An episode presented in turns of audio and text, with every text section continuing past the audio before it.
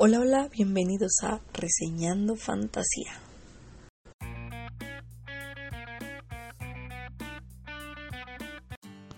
Hola a todos y bienvenidos a otro audio de Reseñando Fantasía.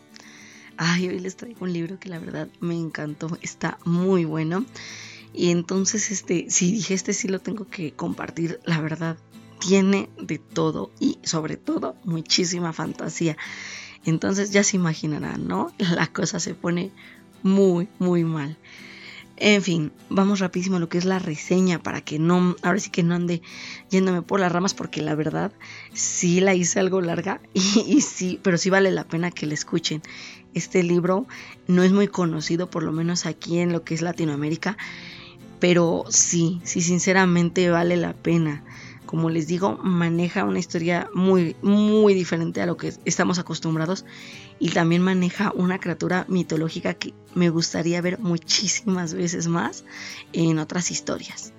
Pero bueno, el mar esconde muchos secretos entre sus aguas.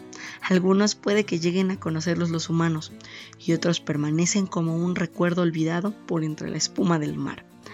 Berenice no era de las que creyera en las leyendas. Había olvidado cómo disfrutar la vida de lleno y sorprenderse hasta con las más pequeñas cosas. Pero cuando el pasado regresa a tomar forma y lugar en la vida de la chica, ésta se dio cuenta de que no todos los mitos son mentiras. Y sí, genial es la primera palabra que se me viene a la mente cuando recuerdo este libro. No puedo creer la de situaciones que vivió la pobre de Berenice. Y si les soy sincera, yo espero que la autora no sea súper malvada con los lectores y por lo menos nos haga una segunda parte o por lo menos nos diga qué fue de los protagonistas después de ese final. Y bueno, antes de comenzar con mi opinión de la historia, sí quiero agradecerle a mis amigos del grupo de lectura de Leyendo Fantasía, porque fueron los que recomendaron la novela. A mí me encantó. Nunca había leído nada que tuviera que ver con Selkis. Y la verdad, la historia de Berenice y Isaac es una de esas que te atrapan desde el principio. De verdad, ¿eh? La trama, bueno, nos habla de Berenice Skardar, una chica que queda huérfana a muy temprana edad y por culpa de ello pues no sabe cómo tratar con la gente y suele desconfiar de las intenciones, de verdad, de todos. Además de este hecho, bueno, de que su familia vivía en la cima de un acantilado súper solitario y pocas veces tenían contacto con la gente del pueblo. Eso pues les ganó fama de que eran brujos, ¿no? Poco a poco se fue dando este asunto. Entonces ya se imaginarán porque pues la chica vive en una rutina súper, súper solitaria hasta que hace su aparición dos personajes, ojo, son dos personajes que poco a poco van rompiendo la calma en la que vivía, entre que calma y también como que jaula, ¿no? Sinceramente. Pero bueno, una está ligada a su pasado y cuando aún podía experimentar todo esto de la felicidad con sus seres queridos, ¿no? La otra, pues sí representa más su presente y la seguridad de esa vida a la que ella se ha acostumbrado.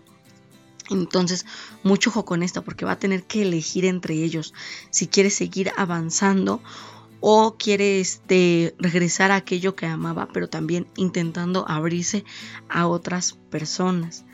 Entonces, si, hubo algo que me llamó la atención desde el principio, fue tanto eso como el ritmo narrativo de la historia. La autora, la verdad es que hace un trabajo excelente en cuanto a redacción, manejo de técnicas narrativas, todo este asunto, ¿no? me hizo muy muy feliz porque pocas veces me encuentro un libro de fantasía en donde se noten tan claro estos puntos. La verdad es que sí, sí se, se notan un montón, pero los agradeces porque Luego no faltan las personas que están dándole mucha vuelta al asunto, no van al grano, o sea, sí, la verdad es que sí, lo agradecí muchísimo. Y si creen que por lo mismo, todo este estilo este de escritura y todo es muy complicado, se equivocan de verdad. El estilo de escritura de la autora es súper sencillo y sí se comprende, la verdad. Incluso algunos términos que no se manejan aquí en América Latina, la verdad es que sí se entienden. Sobre todo, bueno, si lees uno que otro librito eh, con, ahora sí que con palabras españolas, no hay tanto problema con eso. La verdad es que, por lo menos desde mi punto de vista, yo no tuve problemas con eso. Entonces, yo supongo algunos lectores no, no van a notar mucho este asunto, ¿no? Ahora, yéndonos a personajes estos de verdad son increíbles. La personalidad de Berenice está muy marcada y aún así, aunque es muy calmada y algo tímida de carácter, sí hay momentos en los que sí llega a mostrar enérgica, pero enérgica de verdad, con el pobre de Isaac. Y bueno, hablando de Isaac, ese hombre de verdad es otra onda. Me gustó un montón su naturaleza toda juguetona y por supuesto pues el contraste que hace cuando de verdad se pone serio. Como que entre él y Berenice se hace una mancuerna bastante interesante, ¿no? Uno un poquito más relajado, más burlón y todo, y ella sí un poco más recta, más calmada y todo, pero sí, hacen ahora sí que una buena dupla. Ahora, yéndonos a escenarios, van, de verdad van a encontrar la mayor parte de la historia, eh, como se lleva a cabo en un acantilado, pues sí, algunos pensarían desde un principio que se siente muy solo o muy pasivo. No, de verdad, van a encontrar que este lugar no aburre para nada. Las cuevas debajo de la casa sobre todo juegan un papel súper importante en lo que es la trama. Entonces, sí, ahí van a ver unas cosas muy fuertes, muy interesantes, sobre todo en cuanto a giros argumentales.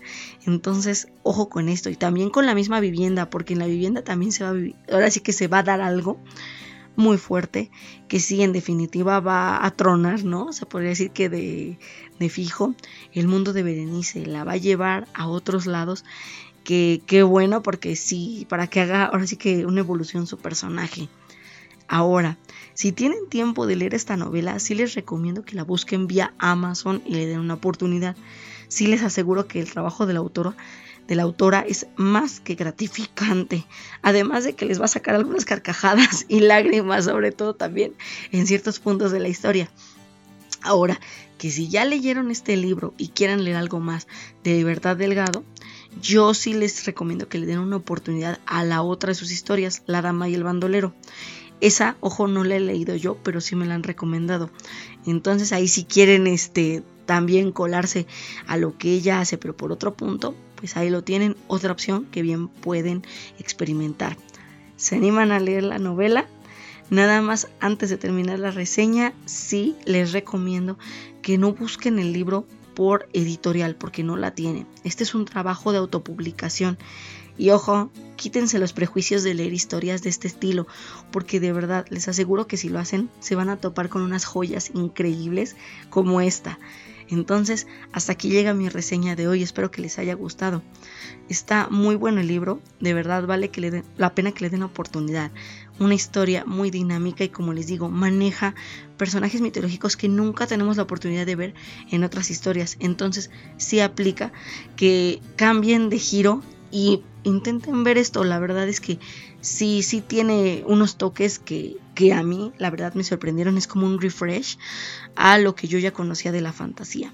Entonces, ojo con eso. La verdad está muy buena la, la trama. Aquí abajo les dejo mis redes sociales para que chequen qué contenido estoy compartiendo de otros autores. También pueden acceder a mi página y a mi podcast para que vean lo que yo subo a la web. No dejen de apoyarme aquí abajo también. Les dejo mi cuenta de PayPal, de Patreon y de Coffee para que me echen la mano. Ya saben que toda ayuda es muy bien recibida y se aprovecha al máximo para podcast, página, el canal de YouTube, o sea, por donde ustedes me estén siguiendo o si me siguen por varios puntos, de verdad, esto sí me echó un, montón la mano. Entonces, hasta aquí llego. Cuídense y nos seguimos escuchando el siguiente martes. Cuídense mucho. Hasta luego.